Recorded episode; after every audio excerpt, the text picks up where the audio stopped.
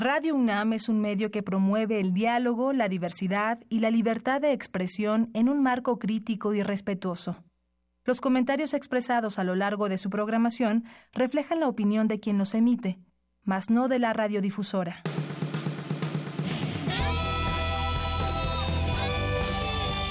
Prisma RU. Relatamos al mundo.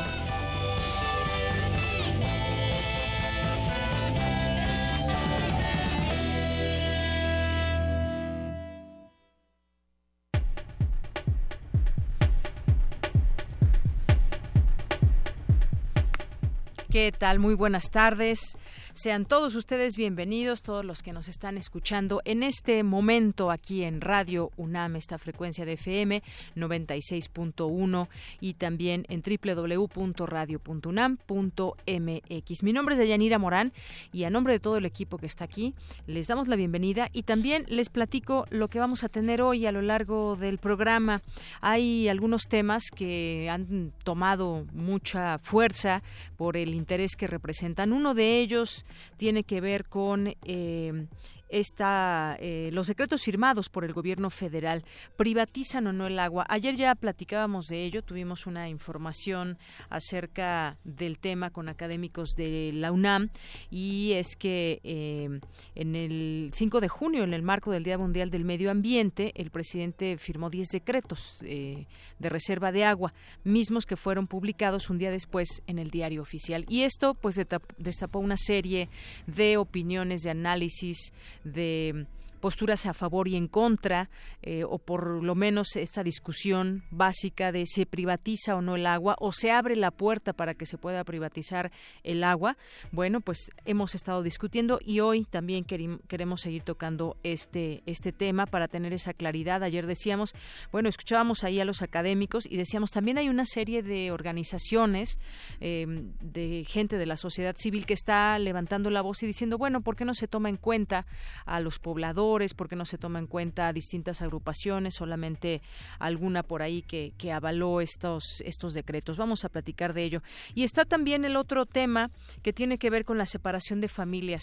Eh, ayer decía, si preguntaba si ya habían visto algunos los videos, los audios que se han propagado en torno a este, a este tema y lo difícil que es que los niños sean separados de sus padres.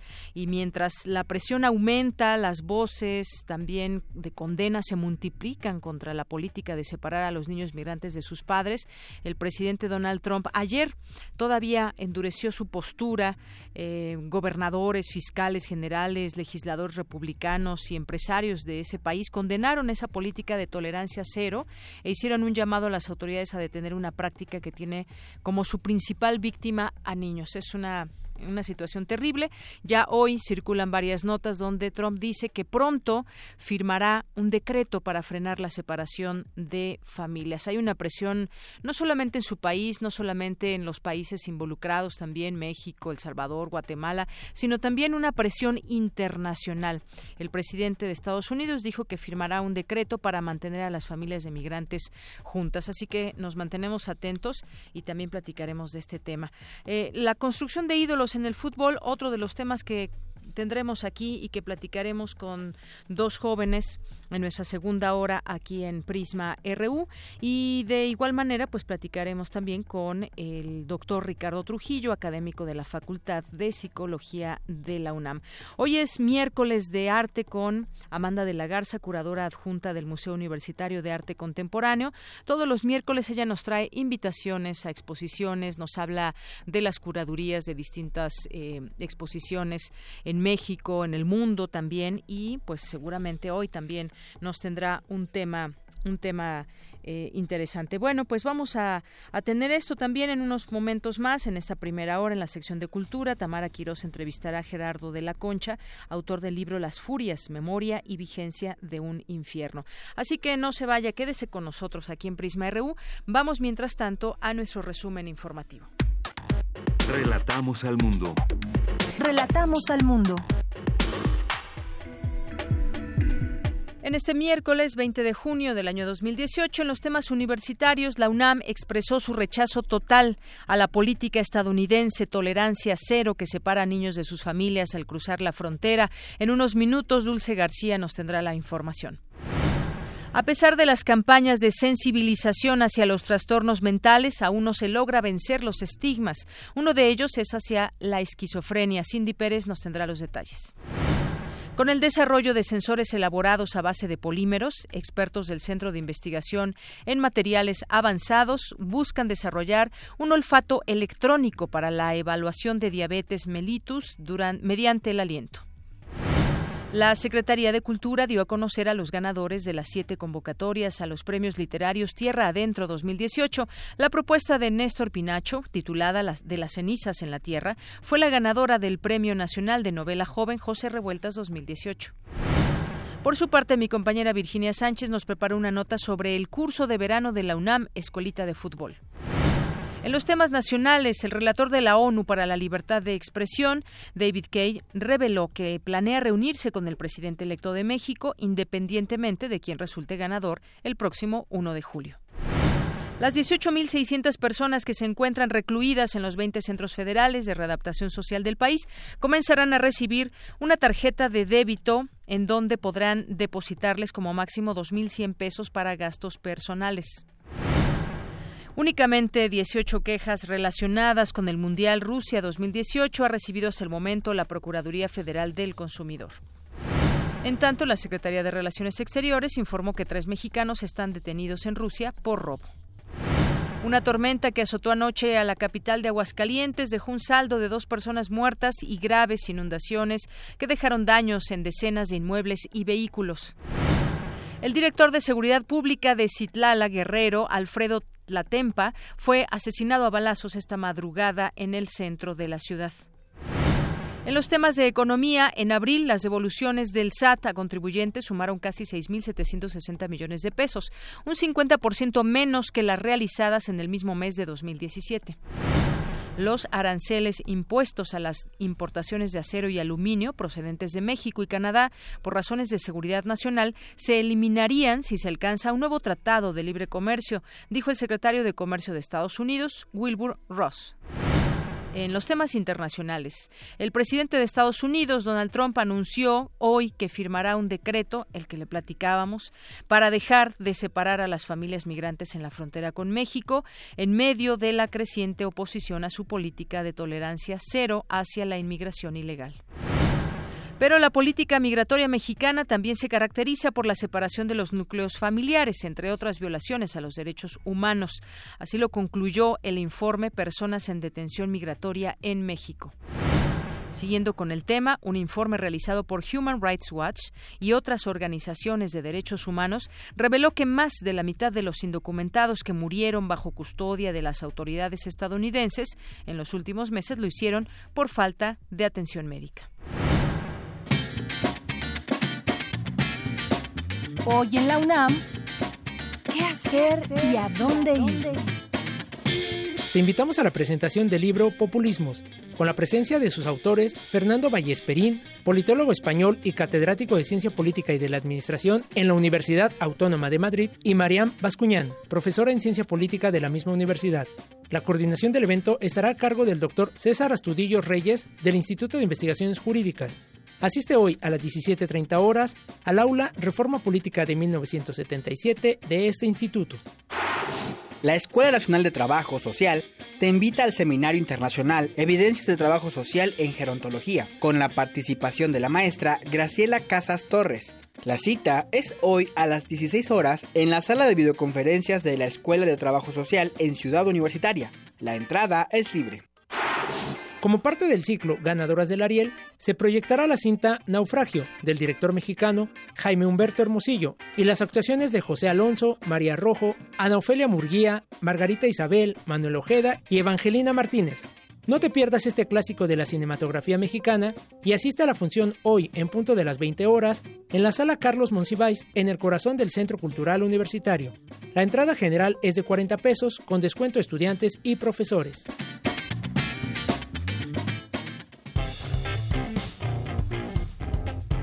Campus RU. Una de la tarde con 17 minutos, después de las invitaciones acostumbradas de nuestros compañeros Daniel y Rodrigo con la producción de Luis Nava, pues vamos a entrar a los temas también de la universidad. En información, presentan en la UNAM el texto Colaborar con el enemigo, libro para conciliar diferencias de Adam, de Adam Kane. Cindy Pérez Ramírez estuvo ahí y nos tiene esta información. Cindy.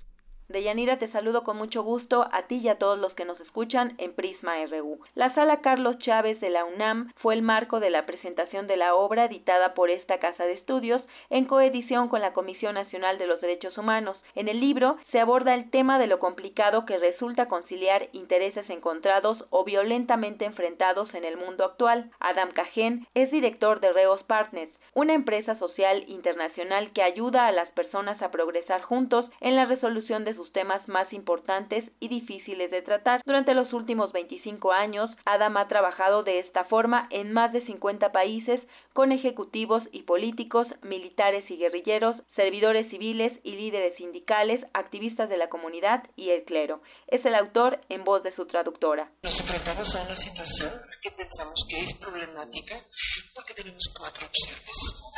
La primera es forzar. Aquí poder que tengamos, nuestra autoridad, nuestro dinero, los votos, ideas, armas, para que las cosas sean como las queremos, independientemente de lo que quieran los demás. La lógica de forzar es que esta es la forma más simple y más natural, y a veces funciona. Yo sugeriría incluso que para muchos de nosotros forzar es nuestra modalidad por defecto. Si queremos, a hacer que las cosas sean como queremos, es lo que vamos a hacer. La limitante de forzar es que con frecuencia cuando empujas, hay otros que empujan para regreso y nos atoramos en el progreso. Por su parte, Alberto Vital Díaz, coordinador de Humanidades de la UNAM, dijo que el libro aporta a la experiencia del día a día. Me gustaron muchísimas cosas de este libro. Una de ellas es que termina con una serie de ejercicios prácticos para eh, eh, llevar a cabo, llevar la teoría a la práctica. Y eh, me emocionó también porque uno de mis libros sobre género literario también al final dice, bueno, a ver, vamos a plantear algo desde el punto de vista práctica, práctico, así es que me identifiqué mucho con este aspecto del libro. Fue cambiar un horizonte totalmente. y la verdad es que los universitarios estamos inmersos en una realidad, tiene que ser vista como naturalmente eh, compleja y si no es que incluso conflictiva.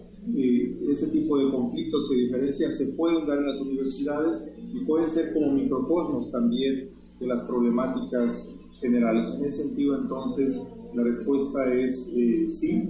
en efecto, es un libro que a los universitarios nos puede resultar muy, muy enriquecedor. Y cito también palabras del señor rector de la universidad, que en el prólogo habla de México, un país con una extraordinaria energía, con una juventud, digamos, evidentemente viva y que debe eh, ser muy activa. Adam Cajén ha trabajado temas importantes como la democracia, asuntos laborales o el cambio climático, así como temas cotidianos dentro de organizaciones e incluso familias. Este es el reporte que tenemos. Muy buenas tardes. Gracias, Cindy Pérez Ramírez, por esta información. Pues sí, interesante este libro, el cual nos hace referencia de este libro de Adam Kane, en el mundo actual, cómo conciliar diferencias, también ahí lo que decía Alberto Vital Díaz. Y bueno, pues finalmente estas diferencias siempre van a existir en el mundo desde la opinión que tiene el compañero de lado con la que yo tengo. Es un trabajo que tenemos que, que hacer como sociedad, primero quizás interior, personal, de una comunidad, de un país, del mundo, porque de pronto podemos ver estas eh, guerras que se han suscitado en nuestro país o en nuestro país, no en el mundo, o también situaciones específicas, conflictos en nuestro país. ¿Qué diferencias tan grandes puede haber? que no tenemos manera de conciliarlas. Yo creo que si hay alguna manera y bueno, pues habrá que leer también este libro para ampliar esta información. Y bueno, vamos ahora con mi compañera Virginia Sánchez. El Instituto de Investigaciones Sociales de la UNAM llevó a cabo la conferencia magistral Los 60, el quiebre del siglo. Adelante, Vicky, buenas tardes. Hola, ¿qué tal, Yanira y auditorio de Prisma RU? Muy buenas tardes.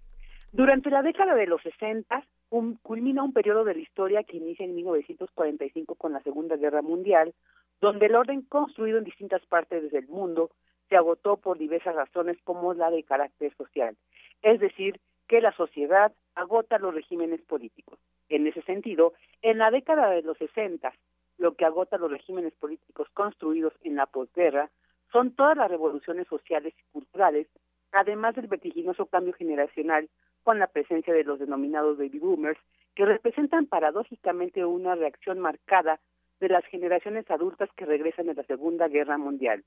Es decir, que los 60 están marcados por diversos eventos políticos que simbolizan referentes generacionales y colectivos.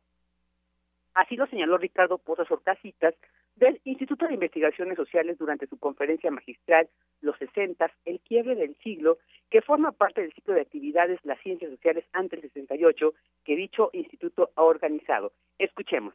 Analíticamente, los años 60 son un periodo histórico construido como una unidad temporal marcada por eventos políticos, sociales o económicos que delimitan un principio y un fin. Eventos que simbolizan referentes colectivos en las cohortes demográficas, que son las generaciones, y en los imaginarios colectivos. Hay quien habla, parece sesentero, es decir, hay una representación colectiva de lo que significa ser sesentero o setentero. Hay como representaciones simbólicas que tienen una densidad que fijan conductas individuales o colectivas a una época dada.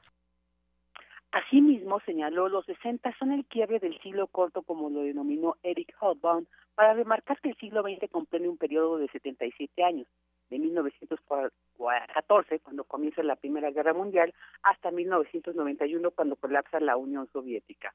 Dijo, los 60 son una década de lucha por la libertad y están insertos en cinco macroprocesos. Escuchemos al respecto sobre estos cinco macroprocesos que señaló.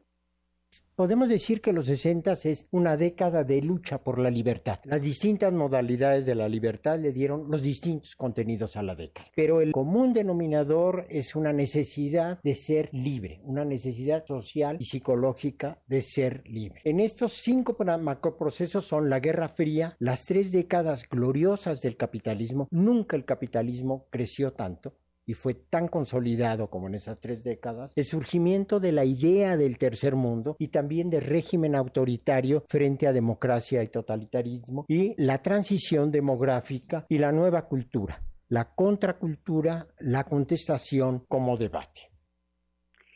Eh, Pozos Orcasitas también resaltó como parte característica, como un momento muy importante de esta década, la lucha feminista y la revolución sexual la cual dijo también marca la década como parte integrante de la contracultura y del inicio de los nuevos valores sociales, una lucha en contra de la concepción moral heterodominante que estigmatizaba la homosexualidad. Asimismo dijo, los movimientos estudiantiles de 1968 son el punto de llegada de más de una década de cambios sociales particulares que configuran las nuevas formas culturales y políticas a través de la contestación, las protestas las acciones colectivas. Los 68 son el inicio de la otra historia del siglo XX y condensa la revolución social realizada en otras décadas. Deyanira, este es mi reporte. Muy buenas tardes. Vicky, muchas gracias.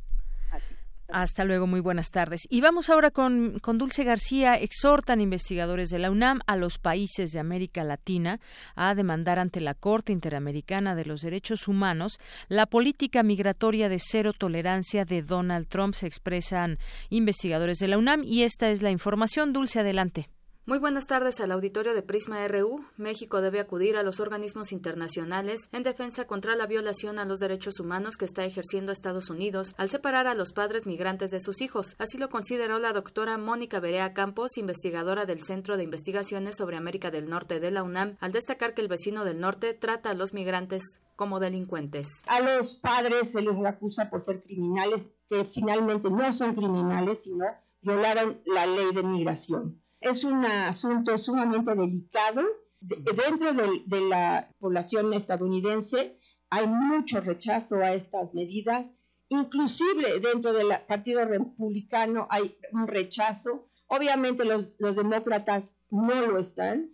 Y pues está en su cancha rechazar dentro del Congreso eh, dos legislaciones que se están cocinando, tanto en la Cámara de Representantes como en el Senado, para eh, llevar a cabo un proyecto de ley y que se discuta en, el interior de sus cámaras y se apruebe. En conferencia de prensa para dar un análisis ante los cientos de adultos y niños migrantes detenidos en instalaciones de McAllen, Texas, donde permanecen encerrados en jaulas metálicas, Martín Íñiguez Ramos, académico de la Facultad de Ciencias Políticas y Sociales de la UNAM, dijo que la política migratoria de cero tolerancia de Donald Trump tiene la intención de mantenerlo en el poder. Sin embargo, aseguró que eso ya ha pasado anteriormente. Y a los niños se les está mandando a centros de detención similares a los que llevaron a los yihadistas del grupo de los talibán. Esto es un elemento que es imperdonable porque todo el trauma que están teniendo estos niños, todos los problemas de carácter emocional y afectivo van a ser trágicos para el resto de sus vidas, mientras que el mundo entero estamos indignados, y entre ellos la misma esposa de Donald Trump, por este trato que se le está dando a ellos. Yo me pregunto por qué hasta ahorita el gobierno mexicano, después del 9 de abril, manda una nota diplomática. Por último, les comento que ambos investigadores rechazaron la política migratoria de cero tolerancia de Estados Unidos y exhortaron a los diferentes países de América Latina, incluido México, a hacer una demanda conjunta en la Corte Interamericana de Derechos Humanos y que se dirijan también a las Naciones Unidas y a los consulados para ejercer presión para que dicha política termine. Es el reporte. Muy buenas tardes. Muchas gracias y continuamos justamente con este con este tema eh, de esta presión que ya crece por la separación de familias. Vamos a platicar con eh, Francisco Villalobos, él es periodista de la cadena Univisión y pues nos va a platicar hoy para los micrófonos de Radio UNAM, pues parte de esta eh, terrible situación que se está viviendo allá en los Estados Unidos. Te saludo con muchísimo gusto, Francisco. ¿Cómo estás? Muy buenas tardes. ¿Qué tal? muy buenas, este, muy buenas tardes también amigos de Radio UNAM. Eh, antes que nada, eh, reportándote que aproximadamente hace una hora y media el presidente Donald Trump acaba de anunciar que pretende firmar una orden ejecutiva, no sé, ignoro si ya la firmó, en la cual detiene esta esta cruel este, acción de estar separando a las familias, a los menores de edad de sus, de sus padres cuando llegan a la frontera aquí a pocos metros donde estamos ahorita platicando aquí en la frontera sur de de la este, de, Estados Unidos y México una práctica pues sin precedentes no no no sin precedentes el hecho que existan niños en centros de detención de inmigración que son prácticamente cárceles sino el, eh, porque de, esa crisis de los niños viajando solos ha existido ya por muchos años, por muchas décadas aquí en Estados Unidos. Aquí lo, lo, nuevo, lo impactante, lo que trajo la luz pública, la lupa de la de la opinión pública en contra de esta administración es el hecho de que la práctica de estar separando a los familiares de sus de sus de los niños de sus padres empezó desde abril catalizando más de 2.500 separaciones en la frontera y esas fotos horribles que hemos visto este en, la televisión de niños eh, llorando niños enjaulados como si fueran pollos como si es con celdas compartidas con otros niños. El audio de esta niña hondureña este, suplicando al, a su, a, su, al oficial de, inmigración que, que por favor la reúna con su papá que no quiere estar siendo detenida y para agregar insulto a la herida, el, con perdón de la palabra, el imbécil del oficial de inmigración burlándose de la niña y burlándose de otros niños diciendo que ya tenía aquí una orquesta. Eso fue lo que catalizó un enojo este grandísimo aquí en este, Estados Unidos tanto del lado de los republicanos como los demócratas, y es por eso que hoy el presidente Trump acaba de hacer algo que no había hecho en dos años de administración, casi en 500 de administración, es darse la media vuelta en una decisión que ha hecho. Jamás, jamás había hecho eso. El hecho de darse una media vuelta, jamás se ha retractado de algo, y yo creo que hasta le llegó la presión de su esposa y de su hija. ¿eh? Así es, Francisco, lo, exactamente fue una presión muy grande desde dentro de Estados Unidos, por supuesto afuera. Este tema creció también a nivel internacional. Ha habido hasta el momento este número de separaciones que nos dices, 2.500, y ha existido también desde hace mucho este flujo de, inmigrantes, eh, niños menores de edad en la frontera Y en este caso, creo que fue muy revelador esas imágenes y esos videos que se, donde se escuchaba la voz de esta niña hondureña, como bien dices, la presión que ha crecido. Y por otra parte, pues como tú bien decías, no sabemos si ya firmó el presidente Donald Trump esta orden ejecutiva en breve para eh, pues revertir esta situación que está sucediendo, pero es un es un verdadero escándalo porque muchas los republicanos, incluso gobernadores, fiscales generales se han unido en una sola voz para decir que eh, condenan esta política de tolerancia cero y hacen este llamado para detener una práctica que tiene como principal víctima a niños. Eso es lo creo que lo más fuerte, lo más terrible que está sucediendo, Francisco. Ahora, este, cerramos esta crisis y entramos a otra. ¿Por qué? Porque de abril para acá, esos 2.500 niños que han sido separados, la política, este, el, el, el, por la política de cero tolerancia, ok, sí, tenían una idea de cómo separarlos, básicamente de una manera cruda y salvaje, de llegar, todos oficiales, y le arrancan desde bebitos amamantando con, con sus madres inmigrantes, hazme el favor, hasta niños adolescentes de 17 años arrebatándolos de sus brazos de sus padres. Pero lo que nunca tuvieron, y hasta el momento no he visto nada que tenga el gobierno norteamericano, es el protocolo de reunificación. Porque, ojo, separan a los familiares en la frontera. Un niño se va, el menor de edad se va al centro de detención, por lo generalmente cerca aquí de la frontera con México y Estados Unidos. Y al padre o la madre, dependiendo del espacio que exista, porque ya de por sí los centros de detención de adultos están a reventar, este, los mandan miles de kilómetros de distancia de la frontera, los pueden mandar a Pensilvania, Nueva Jersey, a, Nuevo México, Arizona, para su proceso de deportación que no es inmediato, duran meses estando ahí separados de sus criaturas, sin saber dónde están, esta gente viene huyendo de la pobreza extrema de Centroamérica, de la violencia, vendiendo lo poco que tenían para poder pagarle al coyote que acaban traicionándonos en la frontera, no tienen el dinero para poder pagar este un abogado, los niños no tienen abogados en la frontera y los eh, abogados que reciben ellos los adultos, porque los adultos eso sí, adultos narcotraficantes, traficantes, violadores, eso sí tienen abogados, los niños no, pues no son abogados que tengan el tiempo, ganas o necesidad de estar buscando a un niño en los diferentes centros de detención cuando ni siquiera se tienen los papeles ni nada por eso, porque cuando se cruza la frontera no se cruza ni con actos de nacimiento, ni con IDs, ni nada. Se cruza así, sin nada en absoluto. Entonces es casi una tarea casi imposible, y es lo que estaba platicando con el papá de esta nena, tuvimos una entrevista exclusiva con él minutos antes de, entrar al aire contigo, de esta niña hondureña, de que no tiene idea cómo recuperar a su hija, o sea, sí, perfecto, se firmó la orden ejecutiva, ahora qué sigue, ¿Cómo recupero a mi hija? ¿A quién le marco? ¿A quién, quién aboga por mí?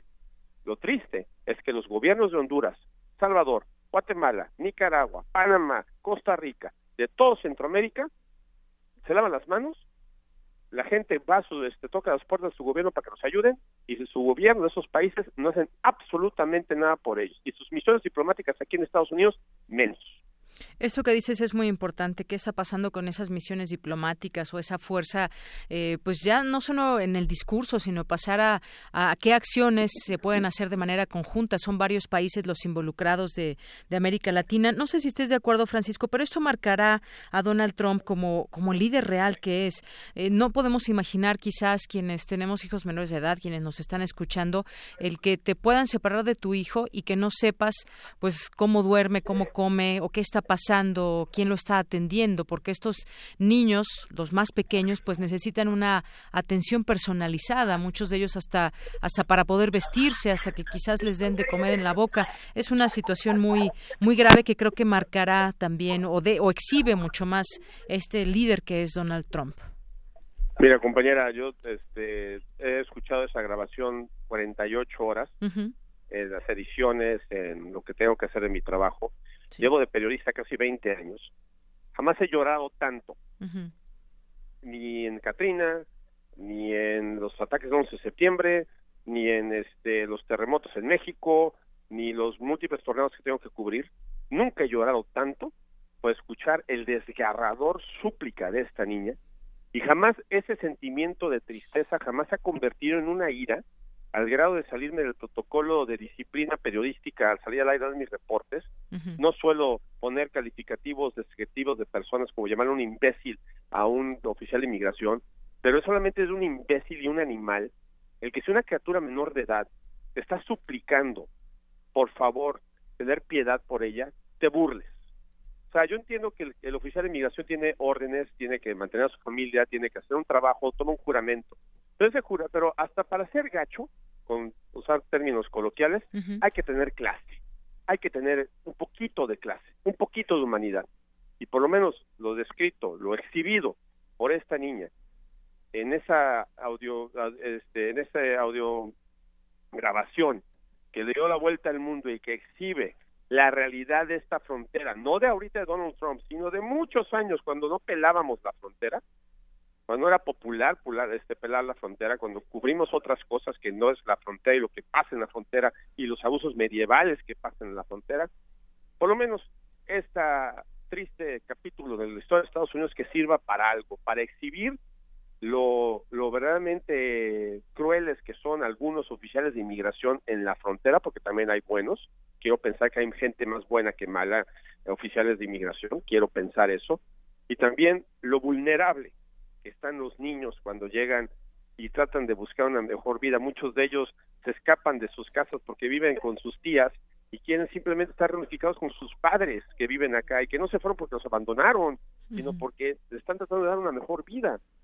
Y eso ha pasado, te repito, hace muchos años y perdón por colgarme, amiga, pero pues sí, es una de esas historias que te cambian la vida. Claro, claro, y además, bueno, qué, qué bueno que nos platicas esto, tú has estado ahí, creo que lo, lo, vives con mucha más intensidad, a nosotros nos refleja también mucho y, nos llega, por supuesto, también ese, esa, esa situación desesperada que están viviendo no solamente esta niña, sino muchos otros niños y, y sus familias. Así que, pues, no me resta más que agradecerte, Francisco, que nos traigas de primera mano este, este relato y lo que está sucediendo y vamos a ver si en unos momentos más si ya firmó o no eh, Donald Trump, el presidente, esta orden ejecutiva, exactamente de qué se trata, a qué se compromete. Eso es lo que, pues quizás en unas horas más podremos, podemos estar informando. Por lo pronto, pues te agradezco mucho, Francisco.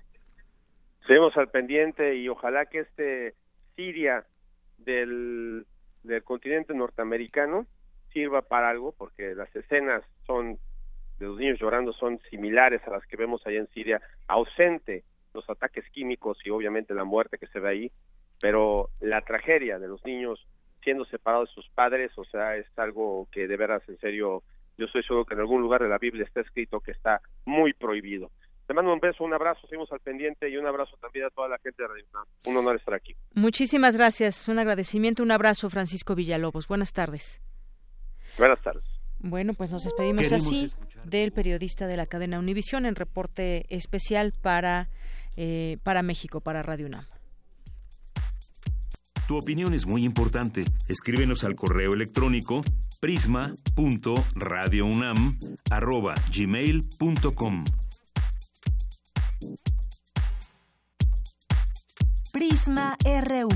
Relatamos al mundo. Continuamos una de la tarde con 40 minutos. Otro de los temas que les habíamos dicho discutiríamos en esta ocasión, en este en esta emisión de noticias, bueno, pues es el tema del agua. Ya está en la línea telefónica el doctor Pedro Moctezuma Barragán. Él es integrante de la Coordinadora Nacional Agua para Todos, coordinador general del Programa para la Sustentabilidad de la Universidad Autónoma Metropolitana. Doctor, bienvenido a este espacio. Muy buenas tardes. Muy buenas tardes, Leyanida. Muchas gracias por la invitación. Y a usted también por estar aquí con nosotros. Bueno, el pasado 5 de junio, en el marco del Día Mundial del Medio Ambiente, el presidente Peña Nieto firmó 10 decretos de reserva de agua mismos que fueron publicados un día después en el Diario Oficial de la Federación. Hay distintas posturas de organizaciones, investigadores, el gobierno federal sobre la firma de estos documentos, donde dicen que, por una parte, no van a privatizar el agua, pero también dicen algunos sí permiten que se otorguen concesiones y es ahí donde se mete el tema de la privatización. Quisiéramos pues preguntarle a usted qué opina de estos decretos y cómo pues cómo es que queda finalmente este tema del agua para irle entendiendo, doctor. En primer lugar, me parece muy sano que se esté ponderando el tema del agua, que es tan vital. y que estos decretos no hayan pasado en lo oscurito, porque efectivamente tienen vicios jurídicos, eh, son decretos que aunque cumplen con una función eh, que es positiva, que es la defensa de reservas de agua, esto se hace de manera marginal, eh, para el caso de la lacandona y algunas otras áreas. En realidad, dos terceras partes de los volúmenes que se asignan en los 10 decretos están asignados a el uso público urbano, que incluye todo tipo de actividades, incluso industriales, extractivas, para beneficiar a la, a la, al capital inmobiliario. Y estos eh, usos están siendo puestos en grandes volúmenes a cargo de los gobernadores de las comisiones estatales de agua. Esto implica que se abre el agua que antes tenía veda para el negocio. Esto es negativo. Hay casos extremos, como en el caso de Nayarit, con el río San Pedro Mezquital, en donde eh, corre uno de los últimos ríos libres del país. Eh, las comunidades de pueblos originarios Nayarit han logrado la suspensión de la presa de, las cruces y ahora resulta que se asignan dos mil millones de metros cúbicos al año para generación de energía eléctrica. Entonces, e, efectivamente, el daño en, este decreto eh, es potencialmente terrible. ¿Qué dice? Ah, sí, sí, dígame, doctor. Hay eh, situaciones de gran insensibilidad, por ejemplo, en el caso del río Santiago, en donde eh, corre el río más contaminado de México. Se logró la veda apenas en 2017 y ahora ya se levanta. Y es una zona en donde los usos industriales y el desarrollo inmobiliario está en auge. Entonces, hay toda una tendencia a abrir la puerta al lucro a través de estos decretos que teóricamente serían decretos de protección ambiental. Por otro lado, no se menciona el derecho humano al agua, ni se garantiza esto, porque más el decreto, pues es un mecanismo del Ejecutivo que está ignorando la urgencia de una ley general de agua.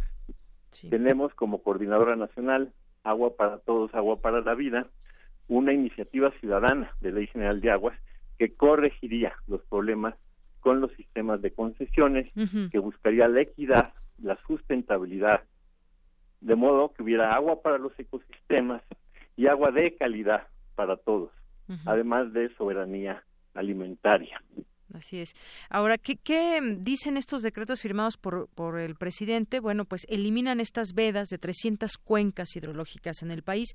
Esto significa que no habrá impedimentos para la extracción de agua en estas cuencas.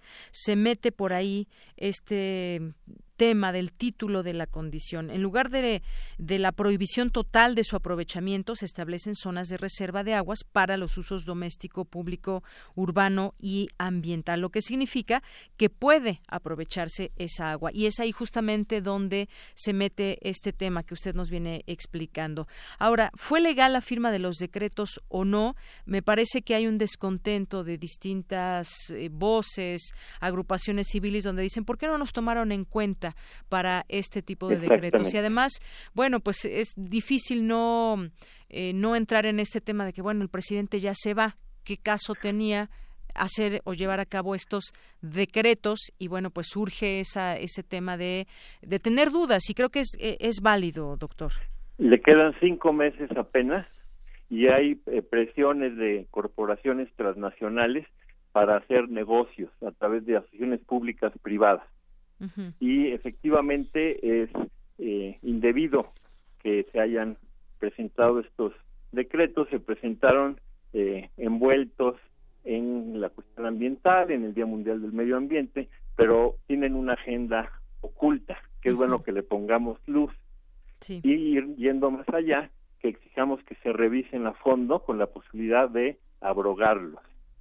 Y si no se hace en estos cinco meses, pues que el próximo titular del Ejecutivo tenga como prioridad la abrogación de estos decretos. Así es. Ahora, ¿qué, dicen justamente las voces como ustedes? Bueno, que se plantea la posibilidad de la privatización que se abriría tras la firma de estos de estos de estos, de estos decretos, perdón, y bueno, pues se desconocen también, añaden que estos decretos desconocen los derechos, por ejemplo, de los pueblos indígenas, empezando con su derecho a la consulta sobre esta misma medida. ¿Por qué no consultar a los demás? Sí, viola gravemente el artículo 2 de la Constitución y además eh, extingue los derechos de alrededor de 30 mil núcleos agrarios, debido a que con, agua, eh, eh, con las presiones del TLC, que además ahorita se está desmoronando, eh, obligó a los ejidos a, a registrar concesiones y les dio concesiones por solo 20 años y nunca avisó que se tenían que renovar.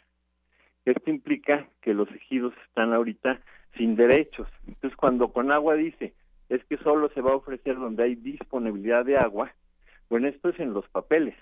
El agua que están usando para el riego los ejidos, actualmente en el papel está disponible al haberse extinguido la concesión. Entonces hace una dinámica de ventanilla abierta y ya avisado los especuladores del agua, están haciendo cola para solicitar concesiones sobre agua a la que tienen derecho indígenas y campesinos. Doctor, eh, ya la, la, Conagua emitió un comunicado y dice que no es una privatización y además dice que en lo que resta de la administración no se otorgarán más concesiones para el uso del agua, pues su objetivo principal es preservarla. Parece ser que tienen también esa, han puesto esa claridad dentro de sus palabras o, de sus intenciones. Sí, la ola ciudadana los ha obligado ahorita a estar a la defensiva y, y a, eh, eh, argumentar de una manera así muy, muy en blanco y negro que, que no va a haber una privatización. Lo que debemos decir enfáticamente es que sí abre las puertas a la privatización del agua en México cosa que la Conagua ha estado promoviendo a lo largo y ancho del país. Ya hay ciudades como Veracruz, Puebla, em, eh, Saltillo, en donde se ha privatizado el agua, se ha presentado como modelo, se están trayendo inversionistas a otros estados. Y esa es la pretensión que se refuerza cuando Conagua acepta un recorte del 72% del presupuesto para los eh, sistemas públicos de agua y saneamiento y con esto está forzando a los municipios de manera eh, velada o abierta a solicitar inversiones a través de acciones públicas privadas que dejan todo el control a corporaciones extranjeras. Entonces realmente hay una política desde el 2013 en la cual Conago está propiciando la privatización parece ya casi un banco del agua, las oficinas de Conagua, porque las demás funciones de control de la contaminación, prevención de inundaciones y sequías, planeación, están ya dejadas de lado. En Conagua ahorita el departamento más grande es el de liquidación y el de transacciones con el agua. Bien, no pues, solamente en México, sino que se están prestando para hacer a nivel de América Latina, puenteo para privatizar el agua en el continente. Cabe decir que en este sentido eh, México está en una situación más radical que hasta los Estados Unidos, donde no hay un sistema de concesiones y donde la mayor parte del agua todavía es pública. Doctor, pues vamos a seguir por lo pronto en este espacio discutiendo este tema. Hay varias, varios enfoques que me parece necesario que, que, sigamos discutiendo, pero por lo pronto yo le agradezco esta postura que nos da dentro de como integrante de la Coordinadora Nacional Agua para Todos y que podamos ir entendiendo este tema que de pronto salió y de qué tratan esos decretos, en qué nos benefician, nos perjudican. Vamos a seguirlo platicando. Por lo pronto, muchas gracias, doctor. Qué bien, le agradecemos mucho. Hasta luego.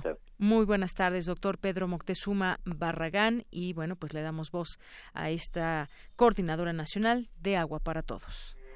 Porque tu opinión es importante, síguenos en nuestras redes sociales, en Facebook como Prisma RU y en Twitter como arroba PrismaRU. Queremos escuchar tu voz. Nuestro teléfono en cabina es 55 36 43 39. Cultura RU.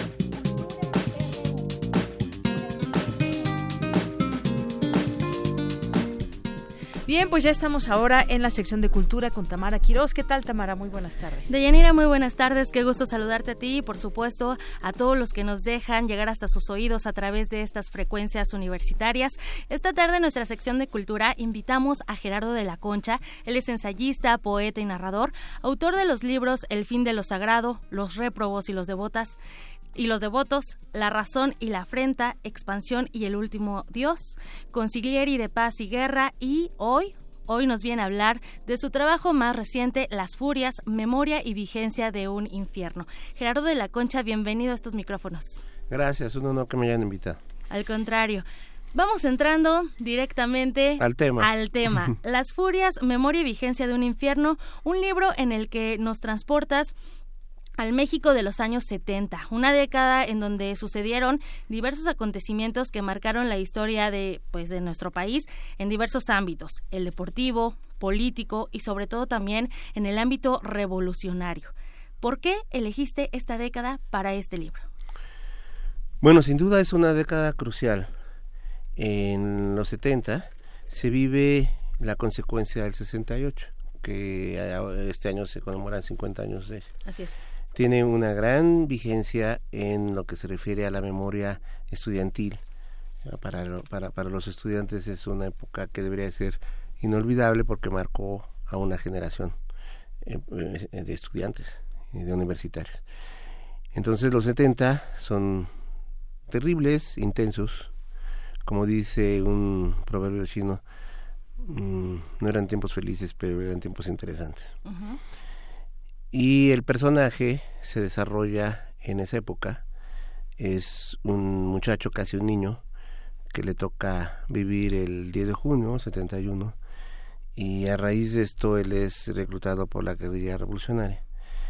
De esa época, la guerrilla urbana, vive una serie de experiencias y, y de ahí se genera una historia que culmina en una venganza 40 años después que es la trama de la novela. Así es. 40 años después, bueno, e, este acontecimiento, la masacre de Corpus Christi, eh, es tu primera novela, hay que mencionarlo al auditorio. Tienes varios libros ya escritos, pero esta es tu primera novela.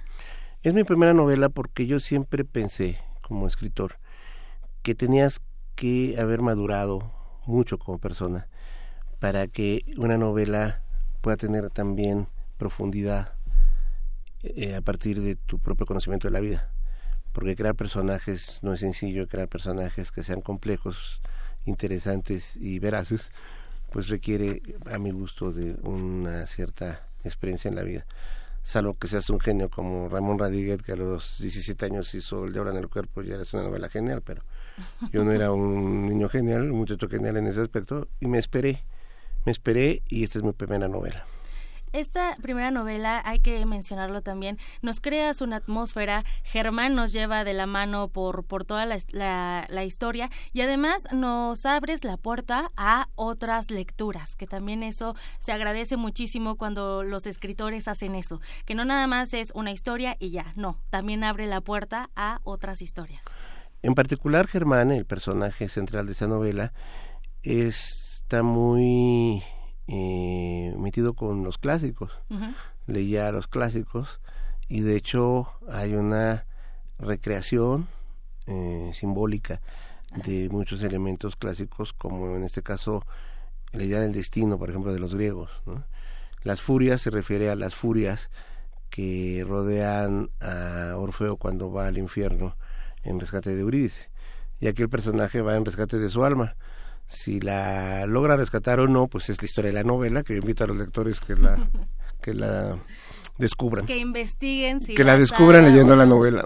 Y además, si, si salda esas cuentas con su pasado y salir indemne, como es esa premisa que tú nos, nos avientas en... Bueno, esa es de la reseña de la, editorial, de la editorial. Pero de alguna manera sintetiza la, la gesta del personaje, su gesta relatada en la novela en donde vamos a, saber si, si logra la expiación, si logra la expiación de su culpa, o como mm, Orfeo termina perdiendo a Eurídice y no lo logra.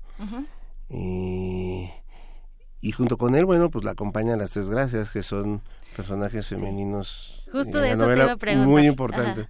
que algunos lectores me han comentado, bueno, su impresión de la novela, la parte de los personajes femeninos les eh, motiva muchísimo, ¿no? Sí, porque... intensos y fuertes que son. Exacto, o sea, nos muestras a, a, una verdad muy particular, una belleza muy particular y también una inocencia creo que triplemente particular. Triplemente particular porque las tres son mujeres muy intensas. La, la, la verdad, que la llamamos así porque descubre la verdad en su contacto con ella, es una bruja, es una mujer que se dedica a la brujería. Su hija es una prostituta, pero encarna la belleza. Y la nieta, eh, que es una niña que representa la inocencia. Excelente. Eh, y estas tres gracias surgen en la historia porque están vinculadas a una víctima del personaje. Pero, insisto, no les vamos a descubrir la trama para que se motiven a leerlo. Eh, es un libro eh, bastante interesante que, bueno, lo vas, lo vas leyendo y de repente no puedes parar hasta la página ochenta y tantos que igual la editorial así lo marca, ¿no? Y después va desglosando justo a estas tres gracias que va dando el cierre de todo lo que pasó al principio. Y bueno, está la invitación para la gente que nos está escuchando. ¿Dónde pueden adquirir el libro? Ya, eh, bueno, está. El libro está ya en librerías, está en los Ambors, en Gandhi, en el Péndulo. Las mejores librerías del país ya tienen el libro, por fortuna. Eh, es un libro que espero cause interés. Eh, no lo pueden vender en su momento los, los, los que nos escuchan, pero es un libro muy bien realizado, la portada es verdaderamente muy atractiva, ¿no? Entonces creo que puede ser un libro que, que, que atraiga a los lectores. Que los puede acompañar en cualquier momento de su vida. Sí, y, y este asunto infernal es muy literario, pero sí advierto que la novela no es una novela light, no es una novela sencilla en ese aspecto. Yo mm, hice un pequeño spot que está en el, en el internet, en donde yo lo que digo para promover pues el interés de los lectores en, en mi libro y en mi literatura es que quiero hacer la mejor literatura con lo peor de la vida. Lo peor de la vida. Además, estos temas que siempre crean un debate, ¿no? El cielo, el infierno, Dios, el diablo, si existe, qué no existe, en qué crees y en qué no crees. Así es. Bueno, pues ahí hay una recomendación literaria. Pues te lo agradezco mucho, Tamara. Muy bien, pues Gerardo de la Concha, ya te escuchamos y ahora hay que leerte. Regresa pronto, por favor, porque sé que ahí tienes algunos otros asuntos pendientes, sobre todo de otras lecturas, que son los códices. Entonces, cuando ese trabajo esté realizado, por favor, regresa a estos micrófonos. Sí, ahí eh, hago el anuncio de que estamos preparando el estudio de un códice azteca eh, como parte de la eh, fecha próxima, que es la llegada de los españoles. Y comento que yo estoy del lado de los aztecas, pero este, pues el hecho histórico es real, ¿no? O sea, vinieron en esa fecha, que se conmemora el próximo año, son 500 años de la, de la llegada de los españoles. Y entonces llevo unos años haciendo el estudio de este códice, es el códice Tudela, que el próximo año eh, pues ofreceremos también a los lectores otro aspecto y otro tipo de lectura. que hacemos y otro tipo de lectura. Pero ahí está la novela. Muy bien, por lo pronto les recomendamos Las Furias, Memoria y Vigencia de un Infierno, escrito por Gerardo de la Concha. Gerardo, muchísimas gracias por tu visita. Pues muchas gracias, Tamara. Muchas gracias a la conductora. De Yanira, bueno, pues. De, Yanira, muy amable. Nos despedimos por hoy y les deseamos una excelente tarde. Gracias, Tamara. Gracias, Gerardo. Vamos a hacer un corte, ya son las 2 de la tarde. Volvemos a la segunda hora de Prisma RU. Relatamos al mundo. Relatamos al mundo.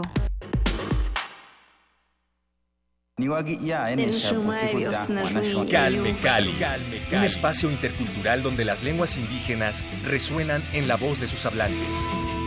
Acompáñanos a conocer a sus protagonistas todos los jueves a las 10 de la mañana por el 96.1 de FM. O escucha la retransmisión los domingos a las 3.30 de la tarde. Y si te perdiste algún programa, búscanos en radiopodcast.unam.mx. Radio UNAM, Experiencia Sonora. En el Partido Encuentro Social no tenemos miedo del cambio. Miedo que lo tengan los corruptos. ¿Por qué voy a tener miedo de un México sin rateros? Ya nos quitaron todo, hasta el miedo. Ya estoy harta de los manejos sucios. La política del miedo es de cobardes y mentirosos. Salgamos a votar sin miedo. Sal y vota. Hagamos del cambio una realidad. Sal y vota diferente. Vota por un México sin miedo. Coalición Juntos Haremos Historia. Vota Partido Encuentro Social. El orgullo del PRI está en todo México.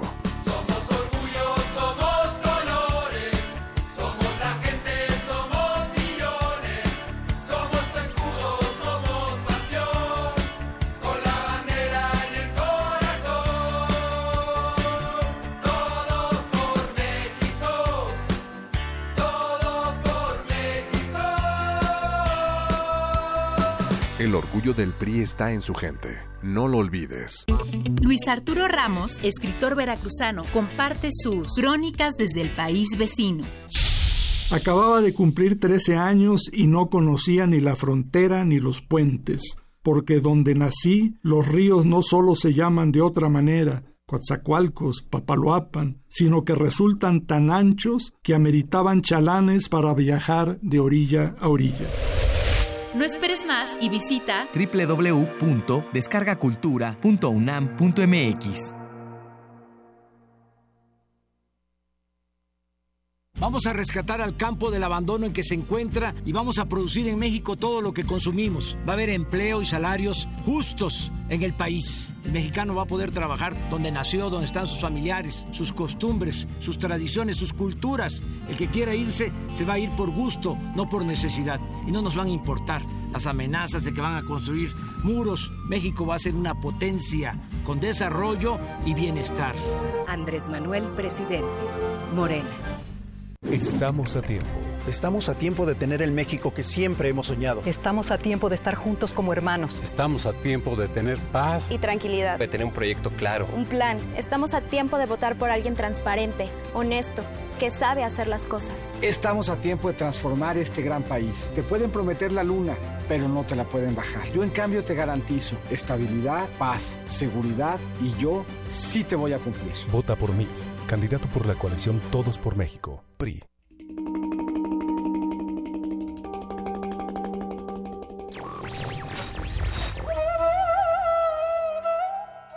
La libertad es aquella facultad que aumenta la utilidad de todas las demás facultades.